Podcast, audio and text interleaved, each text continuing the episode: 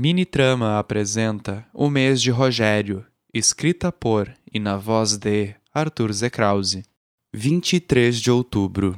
Como de costume, acordei na manhã do dia seguinte em um lugar que não reconhecia.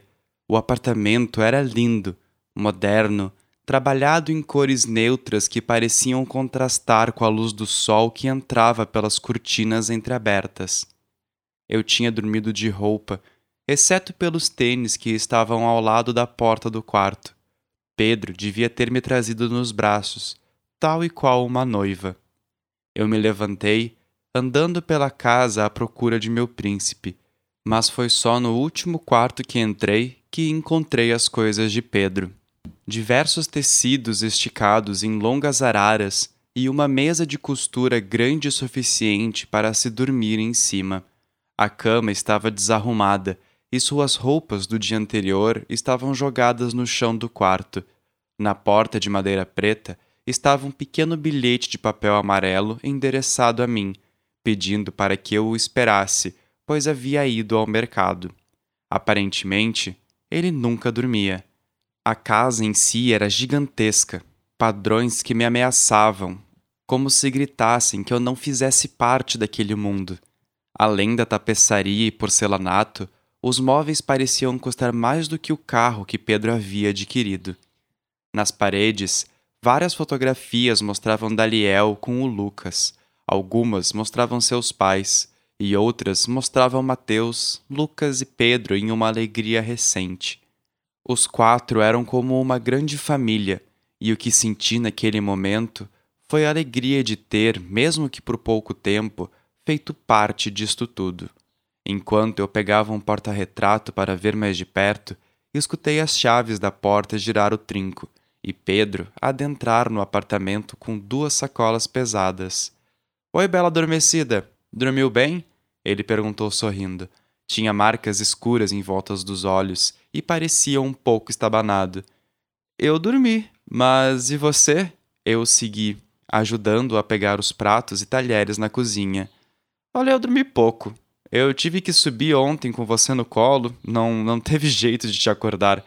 Depois eu aproveitei para limpar um pouco a casa e, como você tinha dito que acordava com o sol, eu botei o despertador um pouco antes para ter tempo de ir na padaria comprar mais café e algumas frutas e um suco para você, digo, para nós, pro nosso café da manhã. Ah, não precisava, Pedro. Eu falei com ternura, não acreditando no que ele tinha feito por mim. Precisava sim. Você é minha visita hoje. Eu observei ir até o forno embutido na parede, retirando um dos pães que Lucas havia feito para nós e colocando-o sobre a tábua da mesa para que pudéssemos comê-lo ainda quente. Nós nos deliciamos com as geleias, pães, frutas e suco, rumando para o sofá onde Pedro ligou a televisão e pediu licença, deitando a cabeça em meu colo e quase que instantaneamente caindo no sono. Eu olhei para ele, ignorando o programa que passava na televisão, e enquanto fazia cafuné em seus cabelos, me peguei pensando sobre o que tudo isso significava. Miguel dizendo que eu não o merecia e Lucas, Mateus e Pedro sendo uma família tão normal e unida ao mesmo tempo. Eles me trataram de uma forma que ninguém, exceto Lazoriel em suas noites mais calmas, havia me tratado. O que, que eu estava fazendo da minha vida? Com quem eu queria estar? Por que eu corria atrás dele, sendo que ele nunca faria algo por mim? Acordar para comprar café da manhã? Passear no interior? Não se importar se eu acabasse dormindo no meio do rolê? Miguel não era esse tipo de pessoa. Pedro podia quebrar ossos com um simples agarrão, mas o coração que ele tinha, eu não sabia explicar. Quando me dei conta, havia dormido no sofá junto de Pedro, e só acordei quando o relógio da sala despertou ao meio-dia, assustando não só a mim, mas a Pedro, que acordou em um salto. Nossa, como eu odeio esse relógio! Ele comentou enquanto limpava a boca e olhava para minhas pernas.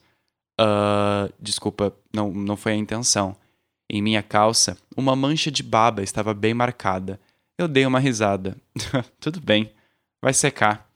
Pedro se levantou e se espreguiçou. Estava melhor do que antes do café da manhã. Você vai voltar para casa daquele menino lá? Uh, Matias? Marcos? Mi Miguel. Miguel. Ele ficou me olhando, esperando uma resposta. Eu não sei, respondi por fim. Bem, ele apertou os lábios pensativos. Se você quiser voltar a morar com ele, tudo bem. E se você não quiser voltar a morar com ele e quiser vir morar comigo, eu ia adorar. Pode ficar no quarto que você dormiu hoje. Ele era do Mateus. Eu fiquei olhando em seus olhos. Ele realmente estava me convidando para ir morar com ele, fazer parte da família. Era óbvio que espaço não seria problema. E eu poderia parar de incomodar as meninas quando eu e o Miguel brigássemos. Eu sorri, mesmo que não quisesse. Ah, eu posso pensar melhor? Eu acho que preciso falar com as meninas antes de tomar uma decisão. Não, claro, claro, pode sim. É só porque eu me sinto sozinho aqui. E, bem, eu não quero me meter, mas. Eu vi que vocês estão numa relação estranha e achei que. Tá tudo bem, Pedro. Tá tudo bem. Eu interrompi. Eu realmente amei o convite. E eu vou pensar com carinho. Eu só preciso ter coragem. Eu. Um, eu, eu não gosto de falar disso, mas a gente é bem parecido, sabe? Eu também fui pra rua, mas só depois que o Daniel morreu. Também tive problemas com álcool, drogas e enfim. Eu sei. Eu sei lá. É legal poder conversar com alguém que te entende e não te julga. Então. Obrigado por fazer esse esforço de me entender. eu, eu é que devo te agradecer. Você, vocês são maravilhosos. Pedro sorriu, bocejando em seguida. Eu vou deitar. Sinta-se em casa. Tudo bem. Eu vou ligar para as gurias e ver se elas têm um tempo para mim amanhã. Certo. Tem uma cópia da chave no chaveiro do lado da porta. Pega uma quando for sair. Ok, obrigado, Pedro. que nada. Boa noite, disse ele entre risadas. Boa noite.